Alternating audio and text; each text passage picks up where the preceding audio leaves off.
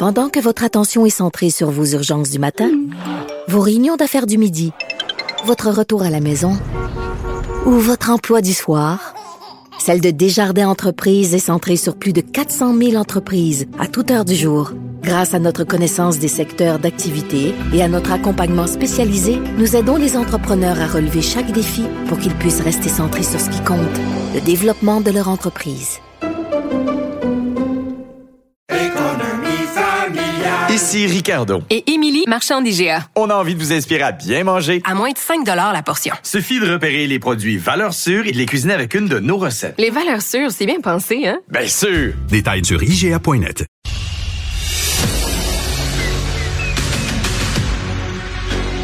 Emmanuel Latraverse. J'ai pas de problème philosophique avec ça. Mario Dumont. Est-ce que je peux me permettre une autre réflexion? La rencontre. Ça passe comme une lettre à la poste. Il se retrouve à enfoncer des portes ouvertes. La rencontre, la traverse, Dumont. Bonjour Emmanuel. Bonjour.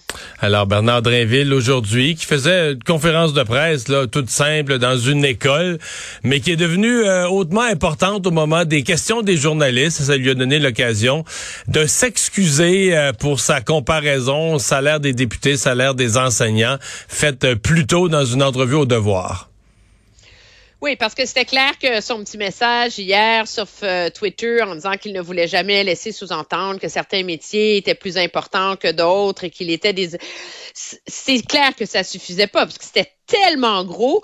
Puis ce qui a donné, je pense, beaucoup d'ampleur à cette histoire-là, c'est le fait que c'est pas seulement la citation dans le journal que les gens ont vu, c'est que comme les entre les tables éditoriales, comme on appelle, euh, au devoir sont filmées, ben, le clip, tu sais, de M. Drainville qui dit, ben voyons, tu vas pas me dire qu'on peut comparer euh, le travail d'un député avec celui d'un prof est comme devenu viral. Alors, ça prenait, je pense, euh, des excuses euh, beaucoup plus profondes et complètes de la part du ministre. Il les a fait, puis il l'a bien fait, je pense, en rappelant que, vraiment, en expliquant qu'est-ce qu'il essayait de dire. Je pense que c'est ça aussi, à un moment donné, qu'il fallait euh, clarifier dans cette histoire-là, en disant, ce que je voulais dire, c'est que des métiers tellement différents, on ne peut pas les comparer.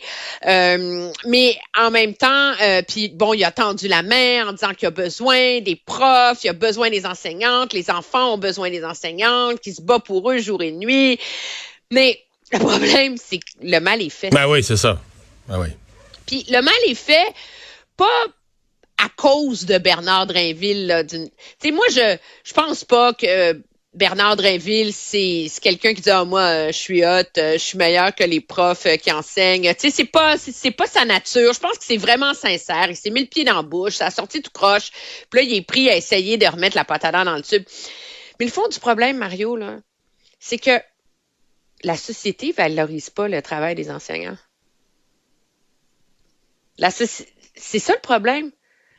on vit dans une société où c'est plus important d'être euh, d'être comptable, c'est plus important d'être médecin, c'est plus important d'être avocat que d'être enseignant.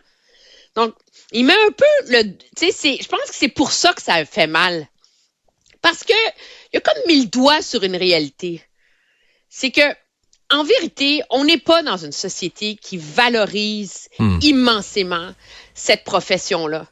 Euh, on en cherche, on en manque. Euh, c'est pas, euh, c'est pas prestigieux d'être enseignant. C'est et, et, et, c'est ça qui fait mal, je pense, puis qui, qui blesse vraiment les enseignants parce que je pense qu'on se rend compte de plus en plus, cependant, à quel point ces gens-là c'est pas une profession, c'est une vocation qu'ils ont. Puis à quel point ils l'exercent dans des conditions vraiment difficiles. Mais Emmanuel, je, comprends bien ce que tu dis. Je, suis en bonne partie d'accord qu'on n'est pas une société, n'est pas une société qui valorise l'éducation, le travail des enseignants, qui a, lui a écorché euh, cette plaie déjà vive chez les enseignants. Mais j'ajouterais un autre aspect. Les négociations du secteur public, comparons ça, c'est comme une pièce là, où il y a du, du gaz là, qui flotte, là, un gaz inflammable qui flotte. Puis l'augmentation du salaire des députés, à ce moment-là, au moment où tu pas tant aux autres, les députés s'augmentent de 30% c'est comme une petite allumette qui est allumée. Puis Bernard Drinville, en allant lui faire la comparaison dans la même phrase, là, Mais tu comprends-tu qu'il a rentré l'allumette dans ma pièce de gaz? C'est un peu ça qui est arrivé. Ça a fait boum parce que lui, tu personne n'avait fait la comparaison. C'était comme deux affaires en parallèle. Les députés font ça, ils s'augmentent, ouais, ça chiale un peu. Bon, dans le secteur public, il y a une négociation qui est en cours. Mais lui, a, il a fait, les, fait les deux se sont touchés là, dans une déclaration qui a sonné. En tout cas, aujourd'hui, il nous dit que c'était pas son intention. Moi, je crois effectivement que c'est pas quelqu'un qui hiérarchise les métiers puis qui, qui trouve les uns. C'est tellement condescendant. Mais, mais le ton de la, il a comme mis en contact la, la, la, la flamme puis le gaz. Là, fait que ça a fait boum, tu sais. Oui, puis je pense que le, le problème, c'est que euh, de un, on s'en parlait hier, toi, tu es de ceux qui pensent que là, oubliez ça, l'augmentation de salaire des députés. Tu as peut-être raison, on verra la semaine prochaine. Mais ça a l'air qu'au caucus, ça a l'air qu'au caucus, ils y tiennent beaucoup. J'ai eu des retours là-dessus. Et que les députés du caucus de la CAQ, euh, ils y tiennent. Fait que là, ils sont partagés entre, ils se rendent compte que dans leur comté, tout ça passe mal, mais ils veulent. Fait que là, ils essayent de se convaincre qu'ils ont trois ans pour le monde va oublier ça. Je sais pas ce qui va arriver. Une augmentation oui, on s'en parlera s'il y a une grève générale illimitée au mois d'octobre, si euh, les gens vont l'avoir oublié, la hausse de salaire. Moi, je pense que c'est ça le problème, c'est que tout ça vient radicaliser la position euh, des syndicats et en particulier celle des enseignants. Puis puis c'est vraiment une mauvaise semaine pour M. Dreyville parce qu'en plus de ses déclarations malheureuses sur le salaire, il est allé dire les trois vitesses, je ne les vois pas. Et ça, c'est comme ça, c'est ajouter l'insulte à l'injure. Moi, je, conçois qu'un parti politique décide qu'il ne veut pas s'attaquer à ce problème-là, que c'est pas le temps de le faire, que on peut pas, tu sais, mettre le. Là, on est en train de mettre le feu au réseau de la santé pour essayer de le reconstruire. On peut pas faire les deux en même temps. Il y aurait plein d'arguments, mais tu peux pas dire que ça n'existe pas les profs, là, je veux dire, moi, je vais l'inviter là, à venir visiter des écoles ici à Gatineau, là. Puis je te promets, il va les voir, les trois vitesses. Tu à un coin de rue, là.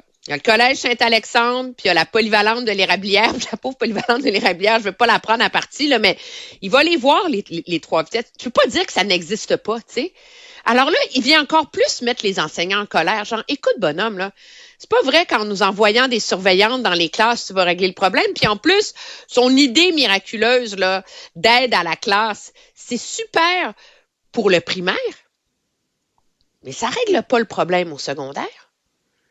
Alors, c'est vraiment une mauvaise semaine. Oui, mais là, dans sa mauvaise semaine à Bernard Dréville, euh, faudrait ajouter ceux qui ont retrouvé, je comprends que lui a rien fait pour ça, là, mais ceux qui ont retrouvé son extrait de 2015, son extrait quand il était dans l'opposition à 2015, puis il disait que ça avait aucune allure alors qu'on appauvrit les enseignants, les fonctionnaires, les travailleurs, les, infirmières, euh, puis les députés se voteraient 30% que ça n'a aucun bon sens. Euh, disons que cette, euh, c'est du vieux stock, c'est des, des, des lignes de des lignes de communication d'un point de presse qui datent d'il y a huit ans puis qui ont été dites dans un autre contexte, mais rejouées. Oui, mais là, là, tu peux pas comparer, là, parce que là, cette fois-ci, la CAQ, ils sont pas dans l'austérité, ils sont pas dans les écoles. Je comprends, Emmanuel, mais huit ans plus tard, tu réécoutes ça, puis aïe, aïe, aïe, aïe, aïe, aïe. Aïe, aïe. Hey, ce matin, à mon émission, qu'est-ce que je reçois pas? Sam Ahmad, euh, qui a maintenant, qui dépose son propre, son, comme citoyen, là, son propre plan de transport euh, pour Québec, trouve que depuis l'abandon du troisième lien, ça manque de vision, ça manque de leadership à Québec. Et là, la, rumeur qui est dans l'air, c'est qu'il pourrait se présenter pour les conservateurs. Euh, je te dis qu'il n'y a pas dit non à ça. Non, il n'y a pas dit non. Avant d'aller sur les conservateurs, il faut que je te dise, moi, l'histoire du plan de transport, je trouve que c'est. Je me prononce pas sur le fond, là. C'est une bonne ou mauvaise idée, son plan. Mais quel désaveu du Parti libéral, Le PLQ est obsédé du troisième lien fait toutes ces périodes de questions, ces troisième liens, puis tu as un ancien ministre qui dit, regardez, au lieu là de se casser la tête puis de s'indigner sur le fait que le troisième lien est annoncé, on peut-tu parler contenu? On peut-tu amener des idées sur la table? On peut-tu réfléchir au 30... Mais il dit que ça prend un troisième lien quand même. Il dit pas un tunnel, un pont, puis on le mettra, on le mettra où ça coûte moins cher, puis où c'est le mieux. Ça, ça, ça illustre la vacuité du propos du PLQ sur le sujet en ce moment, numéro un. Numéro deux, moi, j'ai trouvé ça, je trouve ça fascinant, ce bal de Samamad. Parce que, a priori, on regarde ça et on dit, voyons donc. Premièrement, on peut pas imaginer euh, Gérard Deltel euh, assis à côté de sa mamade au Conseil des ministres. Puis ça, tu dis, sa mamade, il a aidé Jean Charest dans sa course à la direction où c'était la politique de la terre brûlée. Ça se peut pas qu'il aille voir Pierre Poilievre et tout ça. Mais là, quand tu détricotes, c'était un politicien naturel vers qui essayer de rebâtir des ponts. Parce qu'on m'a expliqué, puis toi, tu saurais ça mieux que moi, mais qu'il fut une époque où il y avait les trois amigos à Québec. Ahmad, Deltel et Agnès Maltais, de trois partis différents, qui savaient travailler ensemble pour le bien de leur région. Alors là, tu te dis, OK, mais il n'y a pas de mauvais feeling avec Gérard Deltel. Puis après ça, quand Sam Ahmad était ministre du Travail, il aurait mené plusieurs dossiers avec Pierre Poilievre, qui était ministre des Ressources humaines à Ottawa. Mais ça, je le savais pas. Là. Ça, tu t'as rappelé ça ce matin, là, puis quand on regarde les dates, mais ça, je, Ouais, ça, je l'avais pas dans la tête. C'est quelque chose de, de, de, pointu qu'il faut connaître dans notre histoire pour oups, OK. Il y a des liens Ouais, non, comme non, ça. mais là, moi qui- non plus. euh, mais c'est ce qu'on m'a raconté. Et qu'il s'était bien entendu. Et que, donc, il y a toujours eu une bonne foi qui est restée entre les deux. Et, alors, tu dis, le mariage pourrait être fait, puis c'est sûr que pour les conservateurs, d'avoir sa maman dans un... Tu sais, ça rend Louis Hébert envisageable. Ou en ce moment, c'est Joël Lightbound, mais c'est pas un comté qui a une grande filiation idéologique. Ouais, Euh, puis là, M. Lightbound, conservateurs- est- Monsieur Lightbound, il a perdu son, son aura de pouvoir devenir ministre. Il est devenu un peu le mouton noir du parti. Le monde l'aime bien comme individu, mais il a certainement perdu de son... Tu sais, moi, jusqu'à tout récemment, les gens dans Louis Hébert, qui un comté fier, sainte foi, puis tu sais, les gens aiment ça avoir un ministre, ils se disaient, ah, c'est une question de temps, là, tu sais, que Joël Lightbound va être nommé ministre. Ouais, non. Ça, c'est passé, là. Ça, ça s'est passé. Puis, euh, alors, c'est sûr que moi, je pense que moi, je pense que les conservateurs ont besoin d'un Sam Hamad. Ils ont besoin de quelqu'un qui est connu et qui est rassurant, qui est capable de, de, de projeter l'image que Pierre Poilievre n'est pas un politicien épeurant, trumpiste, euh, qui va détruire le Canada et qui est une menace nationale, comme il est souvent euh, caricaturé. Est-ce que vraiment il va y aller? Honnêtement, je le sais pas. Ce qui est clair, c'est que on, on, on tisse des liens. Il y a un tango et que le Parti conservateur sait qu'en ce moment, il a besoin de sa mamade pour ouvrir des portes, pour mieux comprendre, pour. Alors, on est dans ce tango-là. Est-ce qu'il ira vraiment ou non? Je pense que ce sera vraiment son choix personnel parce que c'est pas mal évident que les conservateurs, eux, ils le prendraient. Mais j'ajouterai à tes, tes constats, j'en ajouterai un. Sam Hamad lui-même a certainement une petite démangeaison de faire de la politique si je me fie à l'enthousiasme qu'il y avait en entrevue ce matin à répondre à toutes mes questions. Hey, merci Emmanuel, Ouais, bye bye. il était disponible hein, Ah oui, oui, oui, oui. Bye bye. pour parler de rumeurs. Salut.